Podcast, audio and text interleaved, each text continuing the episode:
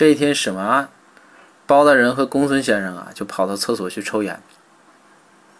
两个人到了厕所之后，一翻兜，哎，就公孙先生手里头有一根烟。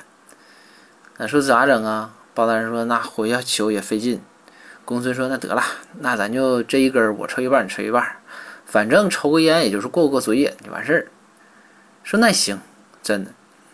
公孙先生呢就把烟点着了，抽了一半，抽了一半就递给包大人。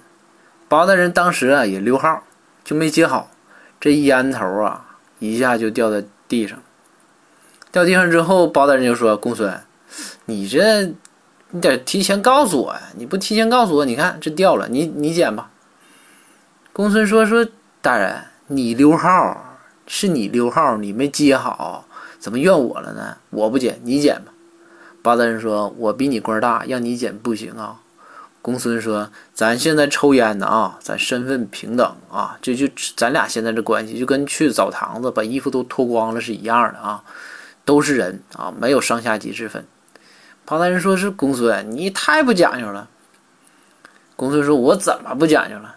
于是啊，两个人就开始就为了这个事儿就开始争执起来。